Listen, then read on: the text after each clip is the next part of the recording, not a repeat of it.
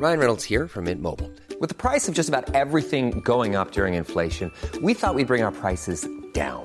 So to help us, we brought in a reverse auctioneer, which is apparently a thing. Mint Mobile unlimited premium wireless. Ready to get 30, 30, bit to get 30, bit to get 20, 20, 20, bit to get 20, 20, bit to get 15, 15, 15, 15 just 15 bucks a month. So, Give it a try at mintmobile.com slash switch. $45 upfront for three months plus taxes and fees. Promo for new customers for limited time. Unlimited more than 40 gigabytes per month. Slows. Full terms at mintmobile.com.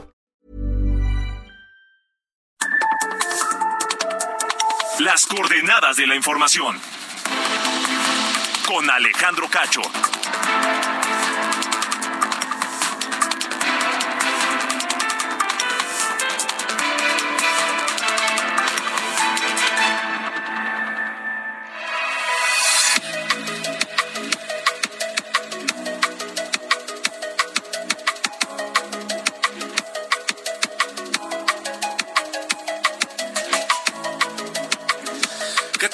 Son las 8 en punto, tiempo del centro de México en este lunes 10 de abril de 2023. Bienvenidos a las coordenadas de la información que se transmite a través de Heraldo Radio a toda la República Mexicana y también a los Estados Unidos a través de Now Radio. Un saludo grande para todos, esperando que estén pasando bien este inicio de la semana de Pascua, luego de la Semana Santa, de las celebraciones, de los días feriados, del descanso. Yo soy Alejandro Cacho, y le agradezco que me permita acompañar en la próxima hora aquí en las coordenadas de la información. Bajo la producción de Ángel Arellano, la jefatura de información de Diana Bautista y en los controles Ulises Villalpando.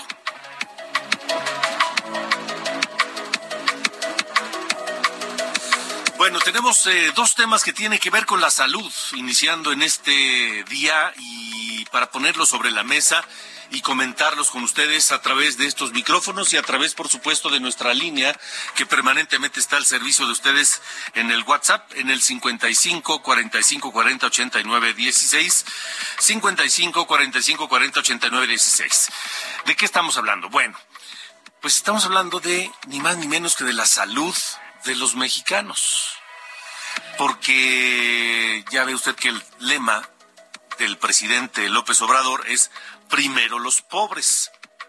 Pues sí, primero los pobres fueron los que perdieron pues eh, más en cuanto a servicios de salud con el traspaso, la, creación del el INSABI, que antes era el Seguro Popular.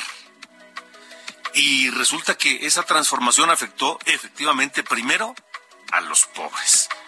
Estaremos hablando de esto con Jorge Cano, investigador del gasto público de México, evalúa, porque en una investigación que dieron a conocer, eh, concluyen que el gobierno no solo destina menos recursos por paciente a través del INSABI, de lo que utilizaban antes para a través del Seguro Popular, sino que también ha desmantelado el fondo que cubría enfermedades pues graves de altísimo costo, el cáncer, el VIH, enfermedades congénitas que significan un, un, gasto pues gravísimo que la mayoría de las personas no puede afrontar. Estaremos hablando eso con Jorge Cano, investigador de gasto público de México Evalúa.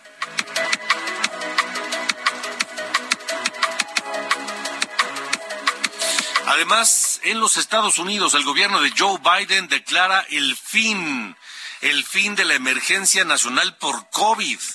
Esto luego de tres años de pandemia, del inicio de la pandemia. Ojo, esto no significa el fin de la pandemia. Quien debe determinar eso es la Organización Mundial de la Salud.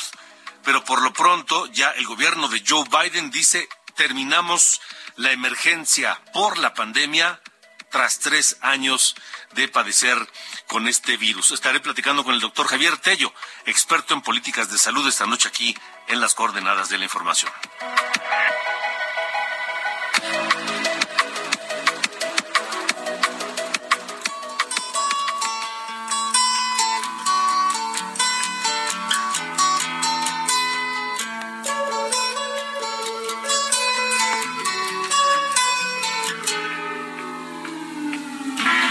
Comes the sun.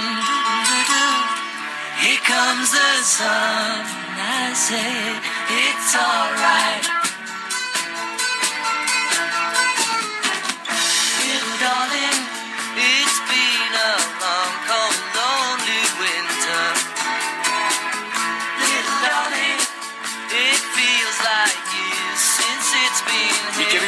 Herediano, ¿cómo estás? Buenas noches. Iniciamos muy melódicos hoy. Exactamente, Alejandro, ¿cómo te fue? Todo en muy estos bien, días. gracias. No, pues sí, ¿verdad? Imagínate una semanita Tranquilito, de sí. desconectarse. Pues hoy es 10 de abril y fíjate que el 10 de abril de 1970 Paul McCartney anunció oficialmente la separación de los Beatles y pues así con- comenzó la disolución de este, el llamado Cuarteto Liverpool. Estamos escuchando a George Harrison en esta canción Here Comes the Sun, publicado en el disco Abbey Road que salió el 26 de septiembre de 1969 y pese a que Let It Be fue el último disco que salió a la venta, se grabó previamente, así que el disco Abbey Road fue el último. Y hoy para recordar la disolución, si te parece, vamos a escuchar una canción de cada uno. Comenzamos con George Harrison. ¿Qué Me parece muy bien. Oye, fíjate que también se cumplen años eh, de, la muerte de Stuart Sutcliffe. ¿Sabes quién fue Stuart Sutcliffe? No sé. El primer bajista que tuvieron los Beatles. Oh, Allá en, en el 10 de abril de 1962 él tenía 21 años. Fue el que estuvo antes de, de Paul McCartney. Y fíjate que también tuvieron otro baterista, se llamaba Pete Best.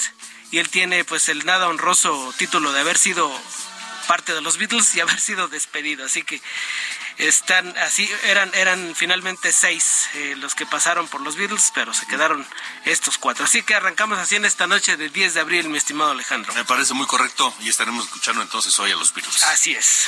Gracias, Ángel. Gracias, Alejandro.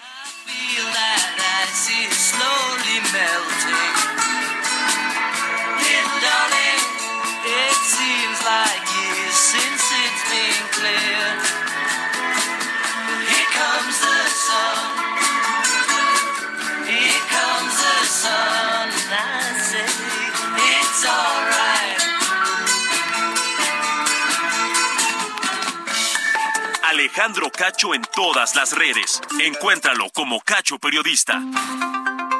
También en las redes sociales, Cacho Periodista, así me encuentran en todas ellas, Cacho Periodista. Y en el 55 45 40 89 16, 55 45 40 89 16. Para hablar de, de este tema, ¿qué fue mejor? ¿El Seguro Popular o el INSABI?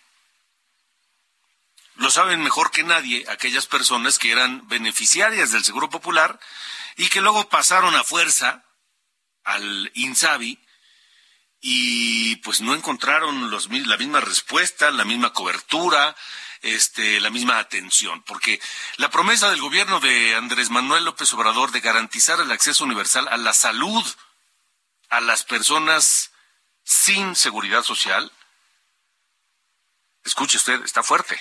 Esa promesa de López Obrador fue una simulación.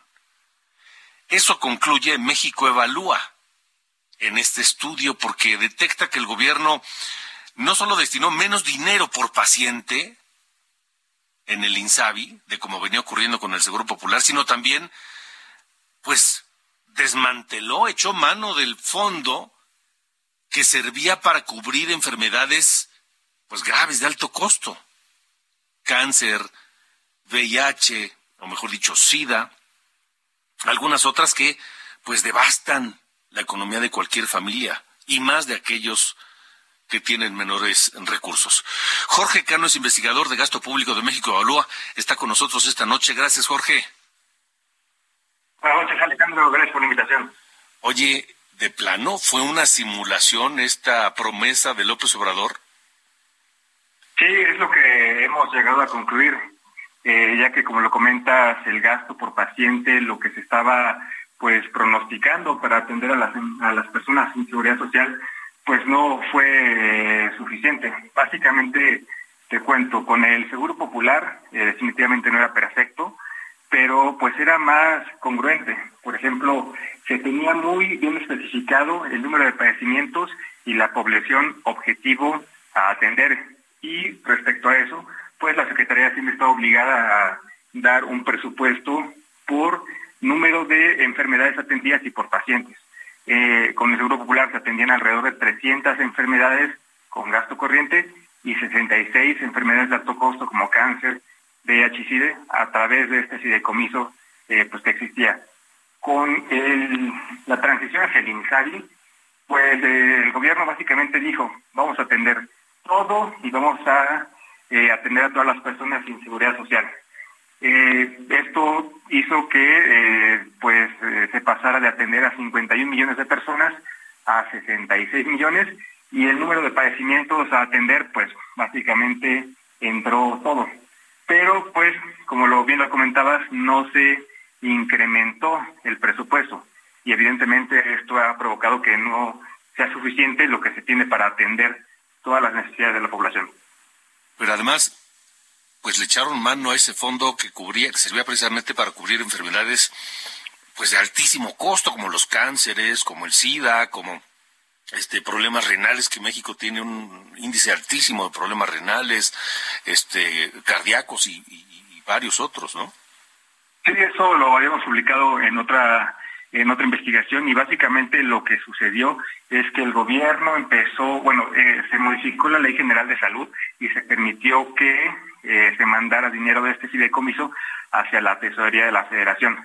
Básicamente lo que está pasando ahora es que eh, la Secretaría de Hacienda manda dinero a la Secretaría de Salud, la Secretaría de Salud manda dinero a este fideicomiso, se contabiliza como recursos gastados en salud, pero una vez que está en este fideicomiso el Fonsavi, se regresa a la TESOFE y pues una vez que pasa esto se pierde el registro del gasto y se puede ir pues a otras eh, otras áreas del gasto, obras prioritarias ya sea pues el tren Maya, la refinería y no se está gastando efectivamente en salud. Pero a ver, ¿bajo qué lógica se, se, se, se elimina ese, ese fondo, ese dinero que servía para cubrir todas estas enfermedades que prácticamente ninguna familia puede afrontar con sus recursos propios. ¿Bajo qué lógica? Porque dicen, bueno, a ver, no con desaparecer el fondo se van a desaparecer también los enfermos. Sí, no, lamentablemente no se ha desaparecido el fondo, sino que se ha eh, pues, utilizado para otras cosas. Se utiliza para otras cosas. En lo que vemos en unos reportes muy difíciles de encontrar ahora porque se está tratando de limitar el acceso a la información, es que el gasto efectivo en atender a estas enfermedades como cáncer de niños, como cáncer de mama, VIH, todo, eh, todo este gasto se ha reducido en más del 90% frente al promedio del sexenio pasado. Eh, y también el gasto en infraestructura que también eh, se utilizaba este fideicomiso para ese tipo de gastos. No obstante, los gastos totales de este fideicomiso están por las nubes, han más que triplicado. Y esto se debe a que se están haciendo las transferencias hacia afuera del fideicomiso, hacia la TESOFE, y pues este fideicomiso no es que haya desaparecido en realidad, sino que se ha vuelto pues una forma de, de simular, de lavar dinero, digamos. Ya. Ahora, eh, Jorge, Jorge Cano, investigador de gasto público de México Evalúa. El presidente ha prometido en distintos momentos de su gobierno que tendremos un sistema de salud de primer mundo. Eh, e incluso ha, puso, ha, puesto fechas, fechas que ya se han vencido, muchas de ellas, y el, y el sistema de salud de primer mundo pues no lo vemos por ningún lado. Esto pues es otra simulación. Sí, claro, este, no existe la voluntad política que se refleje en un gasto público suficiente pues para lograr esta meta.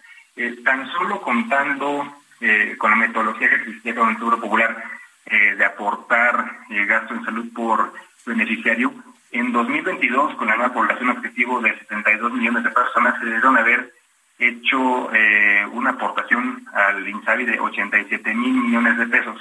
Sin embargo, solo se, se, pronosticaron, se aprobaron 76 eh, mil millones de pesos, es decir, mucho menos de lo necesario.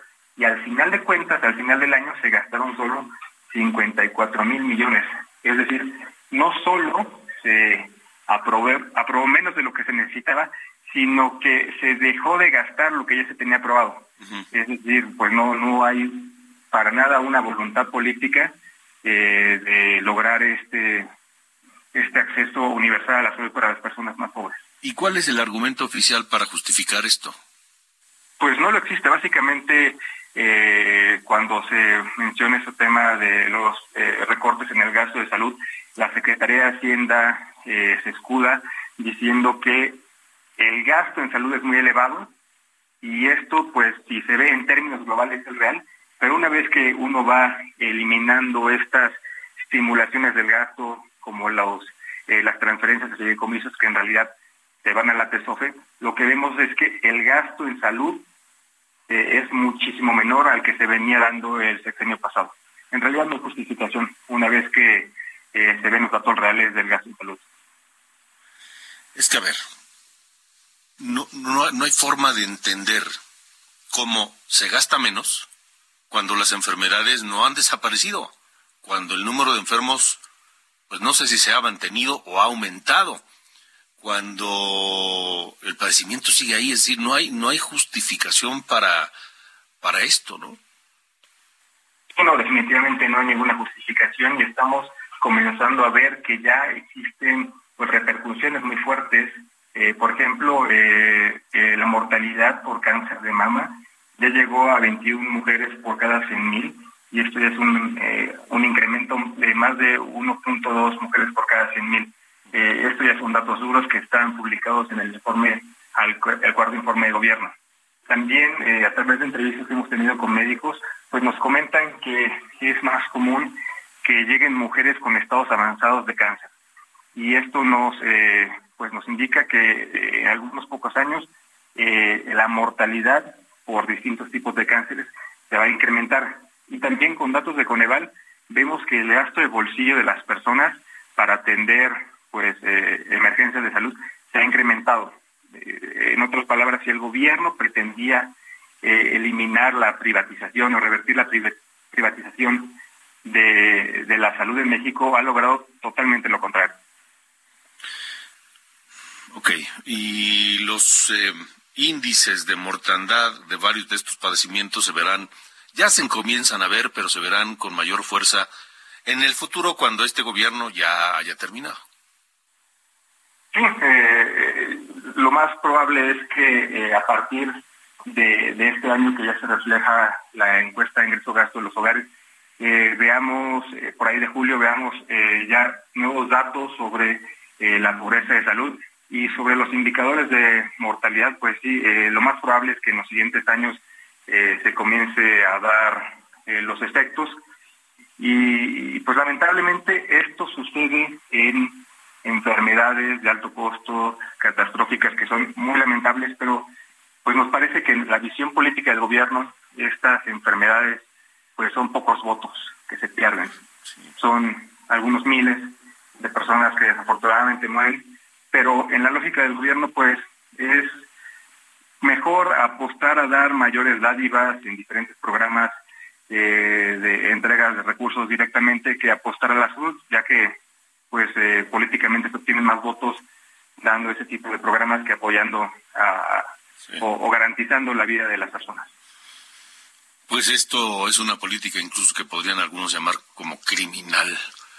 En fin, Jorge Cano, gracias por haber estado con nosotros. Gracias, Alejandro. Un placer.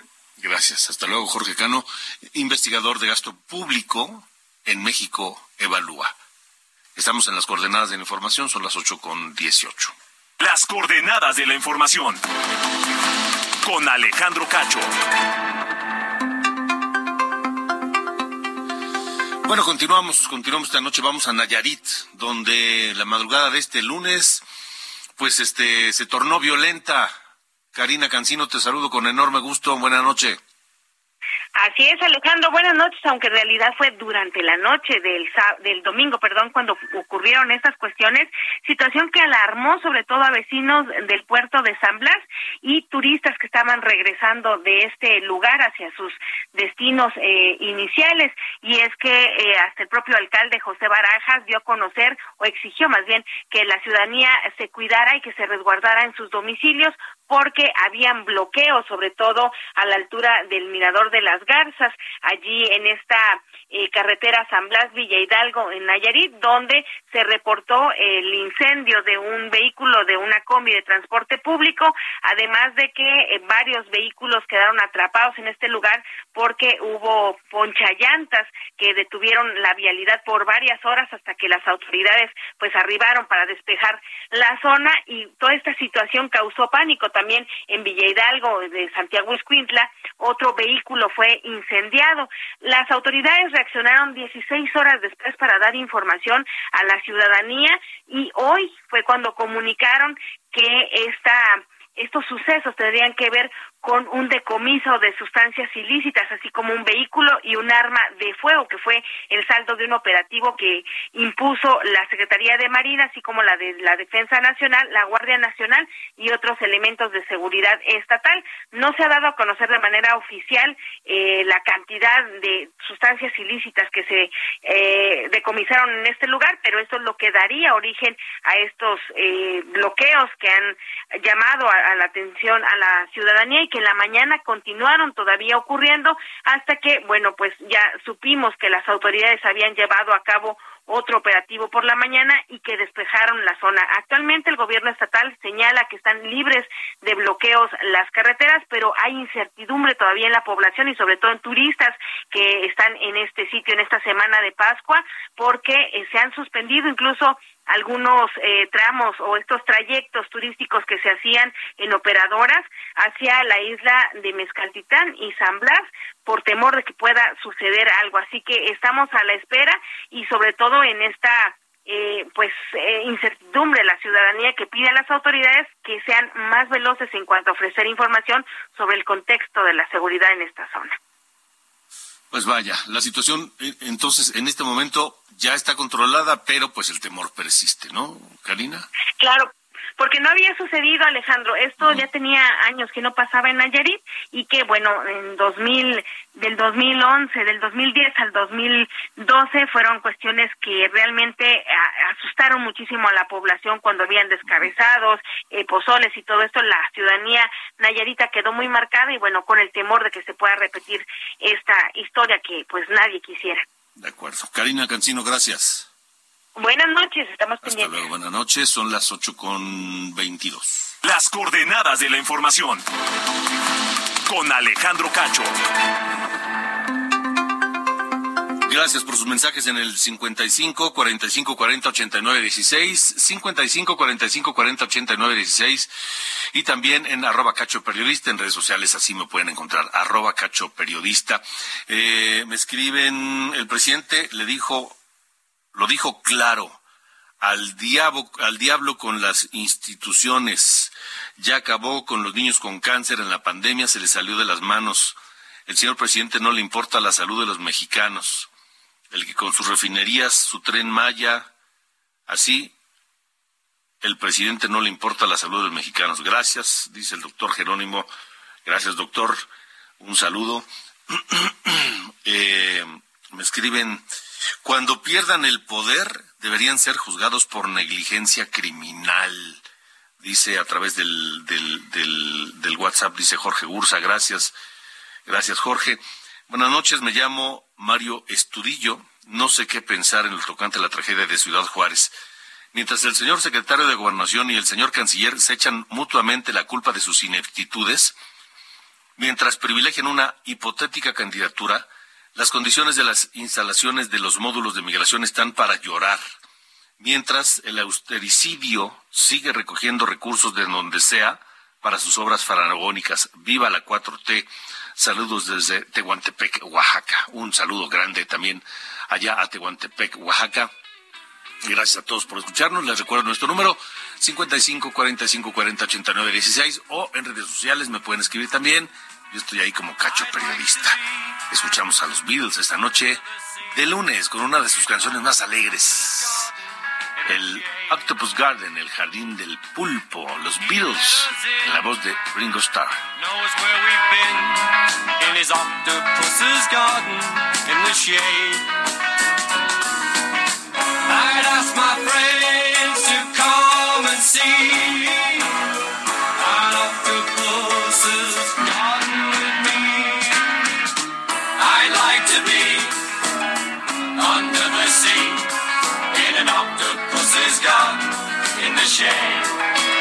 Vámonos a la pausa. Recordamos hoy a los Beatles porque el 10 de abril de 1970, y- de 1970 Paul McCartney anunció públicamente la separación de este cuarteto de Liverpool, los Beatles, y por eso los escuchamos esta misma noche.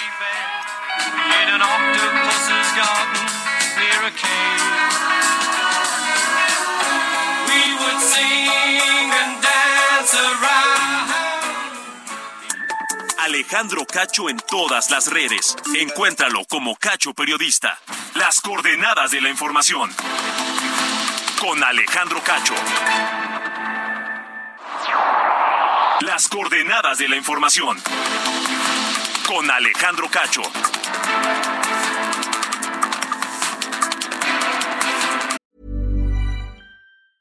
Hiring for your small business? If you're not looking for professionals on LinkedIn, you're looking in the wrong place. That's like looking for your car keys in a fish tank.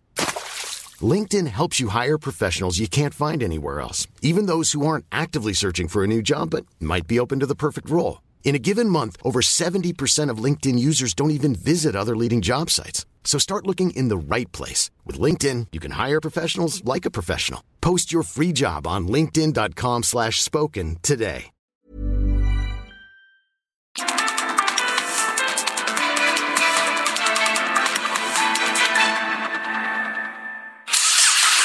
¿Viajas por carretera? Consulta la cuenta de Twitter Guardia Nacional Carreteras. En arroba gn-carreteras podrás revisar en tiempo real si hay accidentes o bloqueos, así como las condiciones del tránsito vehicular en las carreteras federales. Esta información evitará que te quedes atrapado y te ofrecerá posibles alternativas para completar tus viajes. Consulta arroba gn-carreteras y viaja seguro por las carreteras federales del país. Heraldo Media Group. Once there was a way to get back homeward.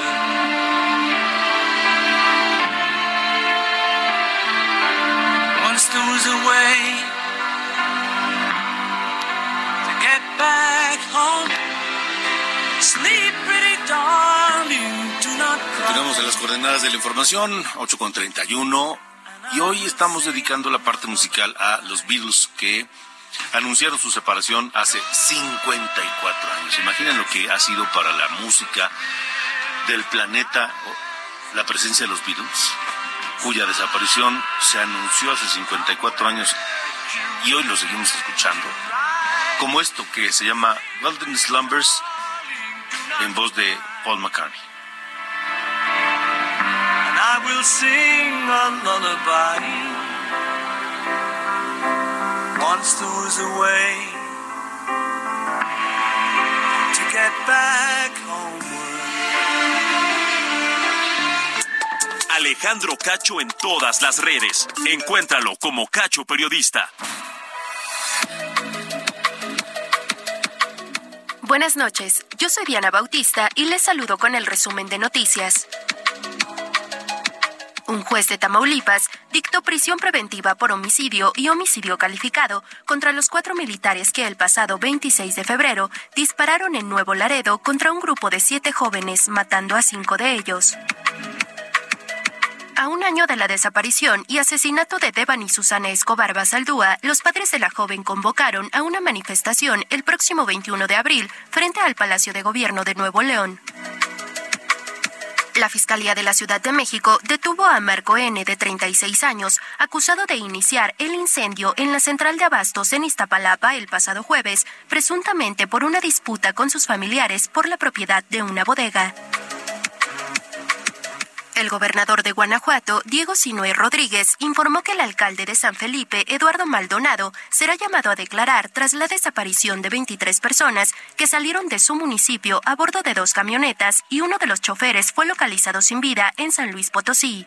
En tanto, de acuerdo con la Fiscalía de San Luis, en el operativo de búsqueda en Matehuala, lograron rescatar a un total de 121 personas, la mayoría migrantes. Esta mañana, el presidente Andrés Manuel López Obrador aseguró que los gobiernos de El Salvador, Guatemala, Venezuela y Colombia tienen razón en pedir la renuncia de autoridades migratorias mexicanas por la muerte de 40 migrantes en el incendio ocurrido en la estación provisional de Ciudad Juárez, Chihuahua. Sin embargo, aún no se sabe nada de Francisco Garduño, comisionado del Instituto Nacional de Migración. Además, el presidente aseguró que aún no se ha definido si sustituirá al Instituto Nacional de Migración por la Coordinación Nacional de Asuntos Migratorios y Extranjería, como aseguró la semana pasada el padre Alejandro Solalinde. En Estados Unidos, al menos cuatro personas murieron en un tiroteo masivo en un banco de Louisville, Kentucky. El atacante, un hombre de 25 años, trabajaba en el banco y fue abatido por agentes policíacos. Finalmente, el Dalai Lama ofreció disculpas tras darse a conocer un video en el que besa a un niño en la boca en un evento público después de las múltiples críticas que ha recibido en todo el mundo. En un comunicado, el líder espiritual tibetano lamentó el incidente y deseó disculparse con el niño y su familia. Esta fue la información de hoy lunes. Muy buenas noches. Las coordenadas de la información. Con Alejandro Cacho.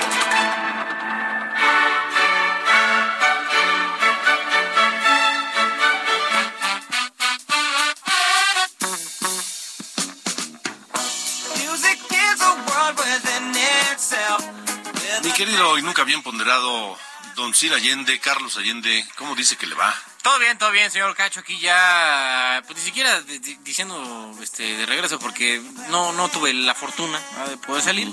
No el horno no está para bollos, pero así, este, pues igual no importa, me gusta mucho mi trabajo. Me parece muy correcto. Entonces, pues aquí andamos. Oye, mano, con la novedad de que ya oficialmente Internet fue declarada en quiebra, digo, ya había valido Ya se sorbete. tardado, ¿no? Sí, ya, ya había valido sorbete hace mucho, pero ya es como legalmente oficial, digamos. Em, y nada más quería hacer como esta especie de recuento de cómo fue que Internet llegó a, a- a- a- a quebrar, porque si te acuerdas al principio, era una aerolínea pues, sí de bajo costo y que extrañamente daban como servicio completo, ¿no? Así, este, bebidas y alimentos, hasta tenían un espacio 15% entre asiento y asiento más, más, este, amplio, ¿no? Que otras, que otras aerolíneas. Y todo porque eh, fueron a comprar esos primeros aviones a Rusia. Eso, pues, si bien les, les caía bien el tema de lana, ¿no? Pues les salió más barato complicaba un poco el tema del mantenimiento y las refacciones. O sea, porque es lo mismo eh, comprarte pues, un Boeing o un este, Airbus que un avión salido desde Rusia. Entonces, a él como que la cosa, eh, al inicio les, salió bien, pero ya luego se les complicó. Ah, para 2019 ya era la tercera aerol- aerolínea más importante de este país. El tema fue que ese mismo año el SAT se les vino encima por primera vez con eh, una especie de, embargo al 10% de sus ingresos mensuales que eh, le iban a, a quitar, pero al final el equipo legal de Interjet logró un amparo, una especie de protección frente a esta eh, acción del SAT. Luego empezaron a salir como estas sospechas no de, abuso laboral entre 200 y 300 personas empezaron a salir casi casi en, en en un corto periodo de tiempo en seis meses Eh, tuvieron que cancelar vuelos no por la falta de personal y eso se vio reflejado en malos resultados financieros. De hecho tuvieron como cuatro o cinco eh, trimestres consecutivos con eh, resultados negativos al menos menores de los que se esperaría y eh, pues, al final pasó eso. Luego salió en un portal, una página de internet especializada en temas de aeronáutica, una carta anónima de unos pilotos donde denunciaban que los estaban haciendo trabajar más de las horas estándar, que digo, creo que si hay una profesión donde no quieres que eh, estén cansados, es un piloto de avión, ¿no? Por las consecuencias tan graves que puede tener. Y de hecho está muy reglamentado, ¿no? La cantidad de horas que pueden, de horas que pueden trabajar. Pero bueno, estaban denunciando que los, que los estaban haciendo trabajar más de la cuenta y eh, pues, al final en esto acabó. Interjet se defendió con eh, diciendo que era blanco de prácticas anticompetitivas y desleales, además de víctima de una campaña de desprestigio en una guerra sucia de sus adversarios. ¿no? Casi casi tomaron palabras de Andrés Manuel y la pusieron en un comunicado de ellos y les funcionó muy bien.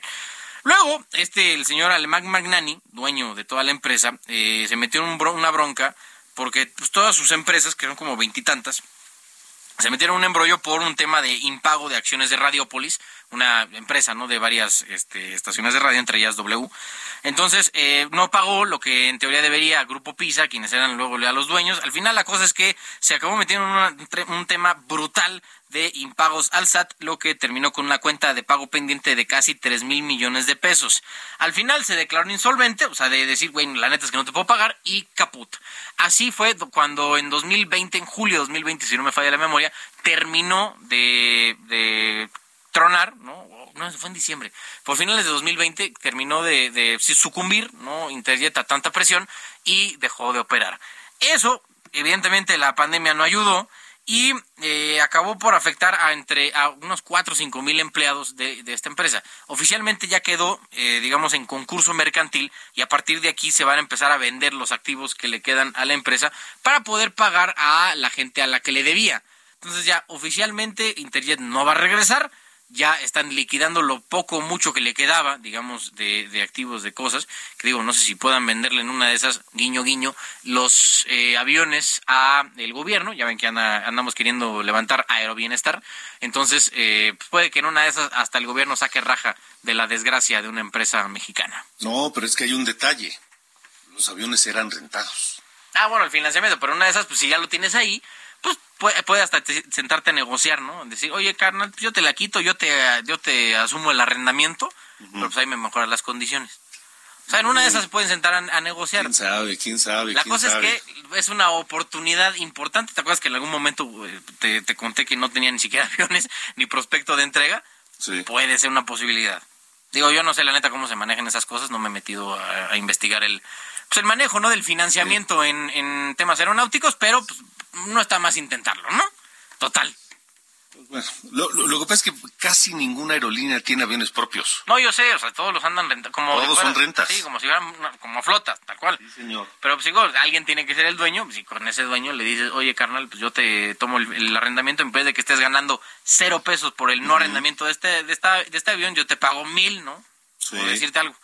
Entonces, pues ahí es. yo creo que le puede convenir. No sé. Mire el comentario que nos acaban de mandar. Dice, el clavo del ataúd, el último clavo, de Interjet fue la adquisición de los aviones rusos Sukhoi Superjet 100 uh -huh. por intentar ahorrar dinero. Pues sí.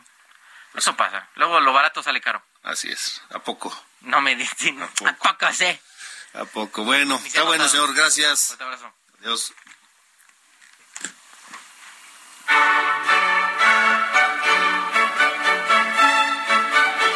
Las coordenadas de la información. Con Alejandro Cacho. Bueno, Grupo Andrade y el municipio de Catepec, en el Estado de México, colocaron la primera piedra de lo que será una nueva agencia, Omoda Yaeco. Vehículos chinos de gran, de gran reconocimiento que ahora estarán disponibles allá. José Ríos tiene el reporte, José. ¿Qué tal Alejandro? Buenas noches, te saludo con gusto a ti y a quienes nos escuchan por la señal del Heraldo Radio. Bueno, te informo que Grupo Andrade y el Ayuntamiento de Catepec colocaron la primera piedra de la agencia Omoda Yaeco, esto en este municipio, la cual significa un primer paso para grandes inversiones y desarrollo en la región. Desde las futuras instalaciones que estarán ubicadas en la vía Morelos, un punto estratégico de conexión de este municipio con la capital del país, empresarios y autoridades destacaron que este proyecto consolidará empleos y desarrollo tanto para esta región como para todo el Estado de México. Miguel Ángel Iglesias Otelo, director general de la División Automotriz de Grupo Andrade, destacó que la instalación de esta agencia será la primera oleada de sucursales de la empresa asiática en el país. Vamos a escucharlo. Hablar de Omoda es hablar de tecnología, revolución, arte y visión en el mundo automotriz. Una marca vanguardista que no se detiene y continúa innovando con cada modelo que lanza al mercado. Mientras tanto, Juan Carlos García, director ejecutivo de Grupo Andrade, apuntó que la compañía está emocionada por iniciar un nuevo viaje con la automotriz o moda en un municipio emblemático como Ecatepec. Escuchemos. Un par de meses a más tardar estar ya inaugurando la, la tienda y bueno, dándole un servicio de calidad a todas las personas de este municipio, enalteciendo las marcas de, de moda y contribuyendo al desarrollo del municipio, que de verdad es que nos ha brindado todas las facilidades para, para, establecer esta relación de forma muy rápida y bueno, estamos muy agradecidos. Por otro lado, el presidente municipal de Catepec, Fernando Vilchis, destacó que la empresa Omoda y Grupo Andrade apuestan a confiar en la inversión de la localidad para sumar empleos y condiciones estratégicas para establecer nuevas líneas de negocios. Tras enviar un saludo y su reconocimiento al ingeniero Ángel Mieres, Vilchis Contreras resaltó que la llegada de la automotriz es una buena noticia para el municipio por el nivel de empleos que se generarán para los habitantes de Catepec. Vamos a escucharlo. De este tan significativo proyecto de inversión que hoy empieza a materializarse. Creo que eso es lo más importante. La diferencia entre, entre pensarlo y decirlo es hacerlo. Y hace algunos meses decidimos platicar este proyecto, estar de la mano con sus socios comerciales importantes y hoy lo materializamos. Entonces lo estamos llevando a la realidad.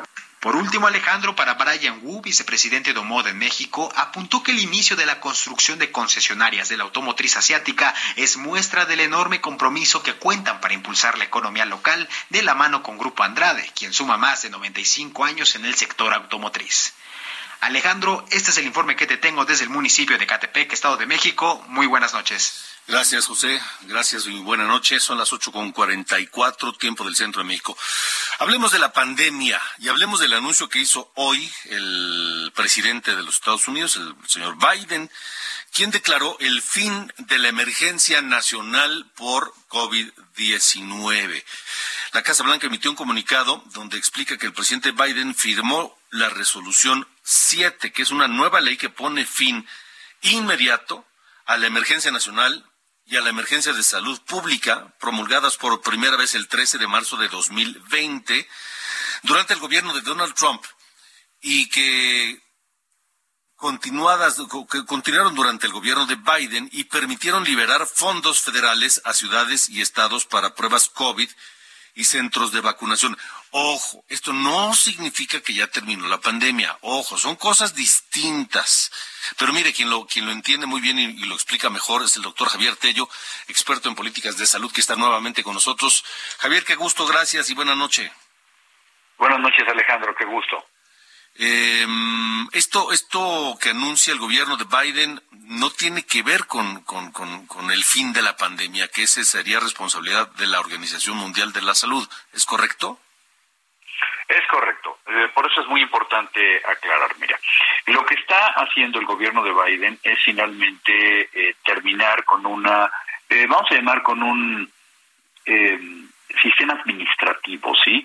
Eh, con una medida administrativa en la cual eh, se tenían varias eh, cuestiones. Número uno, una ayuda, como bien lo comentaste, de manera federal a los gobiernos locales y estatales para combatir las secuelas y los efectos inmediatos de la pandemia.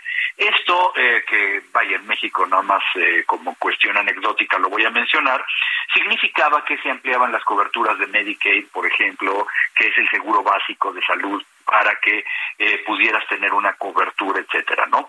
Pero tiene algunas implicaciones prácticas, eh, básicamente dos. Eh, número uno, parece, todo parece indicar que las vacunas que hoy son gratuitas a través del gobierno federal, que compra el gobierno federal de los Estados Unidos, van a dejar de, hacerlo. ¿Cuándo? Eh, seguramente cuando termine el...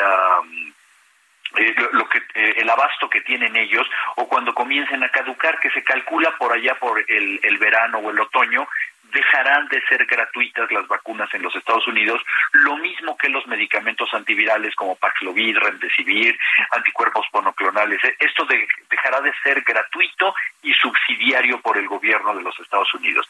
En términos prácticos, esto significa que las vacunas van a estar ya disponibles eh, comercialmente a la venta. Y curiosamente, Alejandro, esto puede tener un efecto también en la liberación de los registros en otros países, por ejemplo en México. Es muy posible entonces que los laboratorios fabricantes, concretamente Pfizer o Moderna, estuvieran queriendo aplicar ya o ya estuvieran sometiendo sus registros a la COFEPRIS para que las vacunas se, se vendieran. ¿Por qué? Porque un mercado tiene que ver directamente con el otro. La otra implicación que tiene eh, a nivel de los Estados Unidos es algo muy interesante por un eh, artículo 42 que se le llamaba que tenía que ver con la seguridad migratoria, que era, vamos a decir, el pretexto de seguridad que tenían en los Estados Unidos para que los migrantes no entraran porque pudieran ser ellos portadores de COVID. Esto también parece ser que, que se está quedando.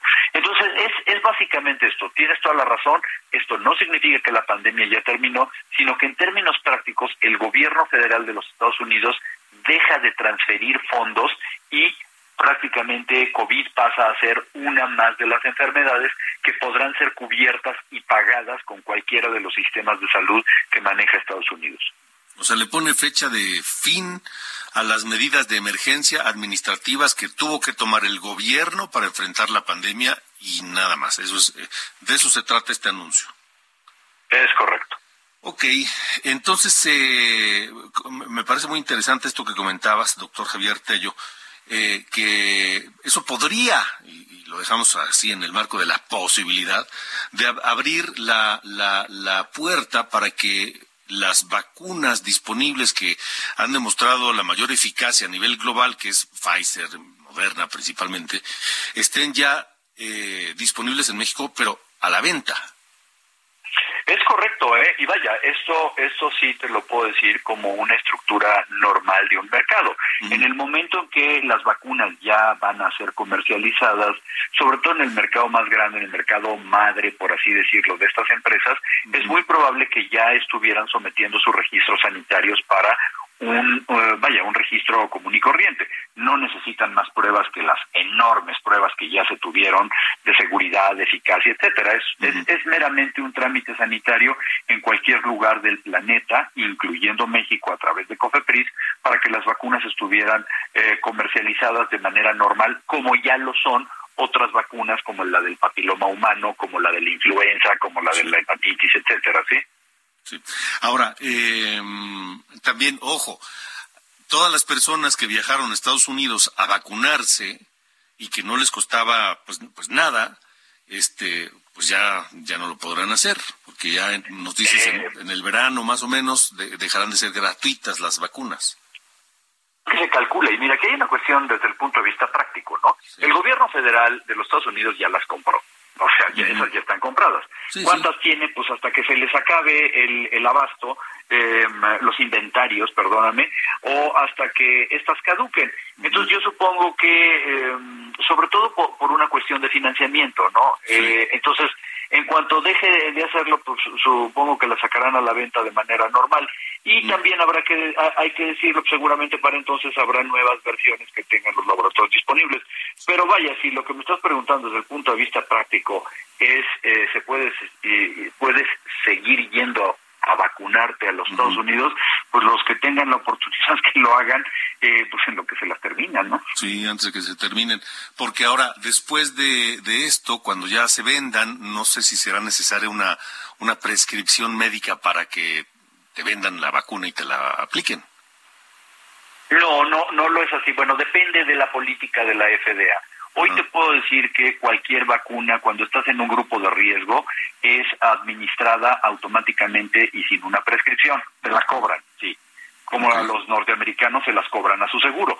Pero tú puedes eh, aplicarte, si eres grupo de riesgo, la vacuna de la influenza en los Estados Unidos y te la cobran, o la vacuna para el herpes zóster, te la cobran y no necesitas una prescripción. Y estoy seguro que seguramente va a aplicar lo mismo para la vacuna COVID, porque es una vacuna de amplio interés epidemiológico. Seguramente no requerirás una prescripción, pero cuando deje de cubrir el gobierno federal te la van a cobrar.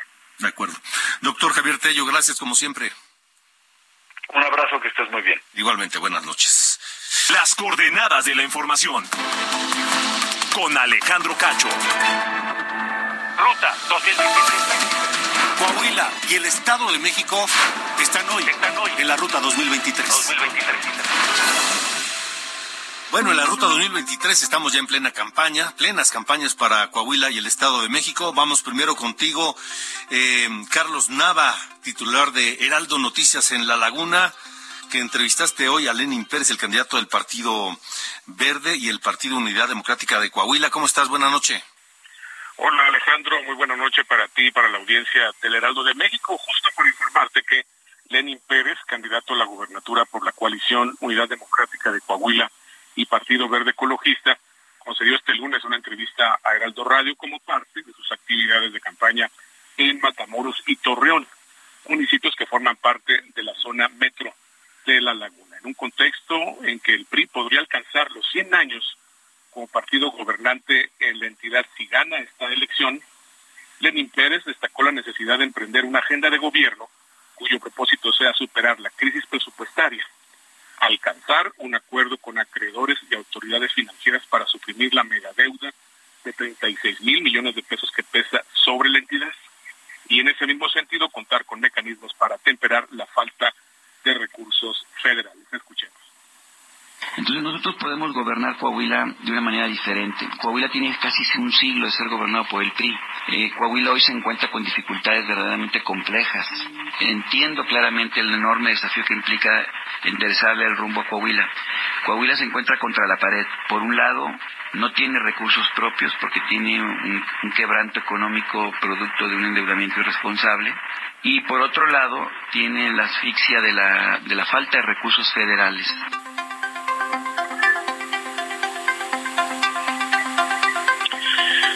Alejandro Auditorio del Heraldo de México, este es el reporte que tenemos desde Torreón siguiendo el proceso electoral en el estado de Coahuila. Pendientes, Carlos Nava, gracias, gracias y un saludo a toda la zona de la laguna donde escuchan Heraldo Radio. Nos vamos, gracias por habernos acompañado.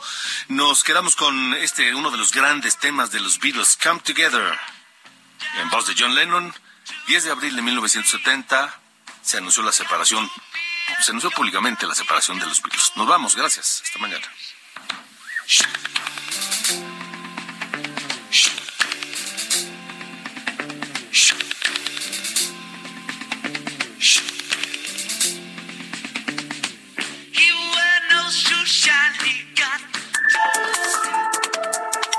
Esto fue Las Coordenadas de la Información con Alejandro Cacho.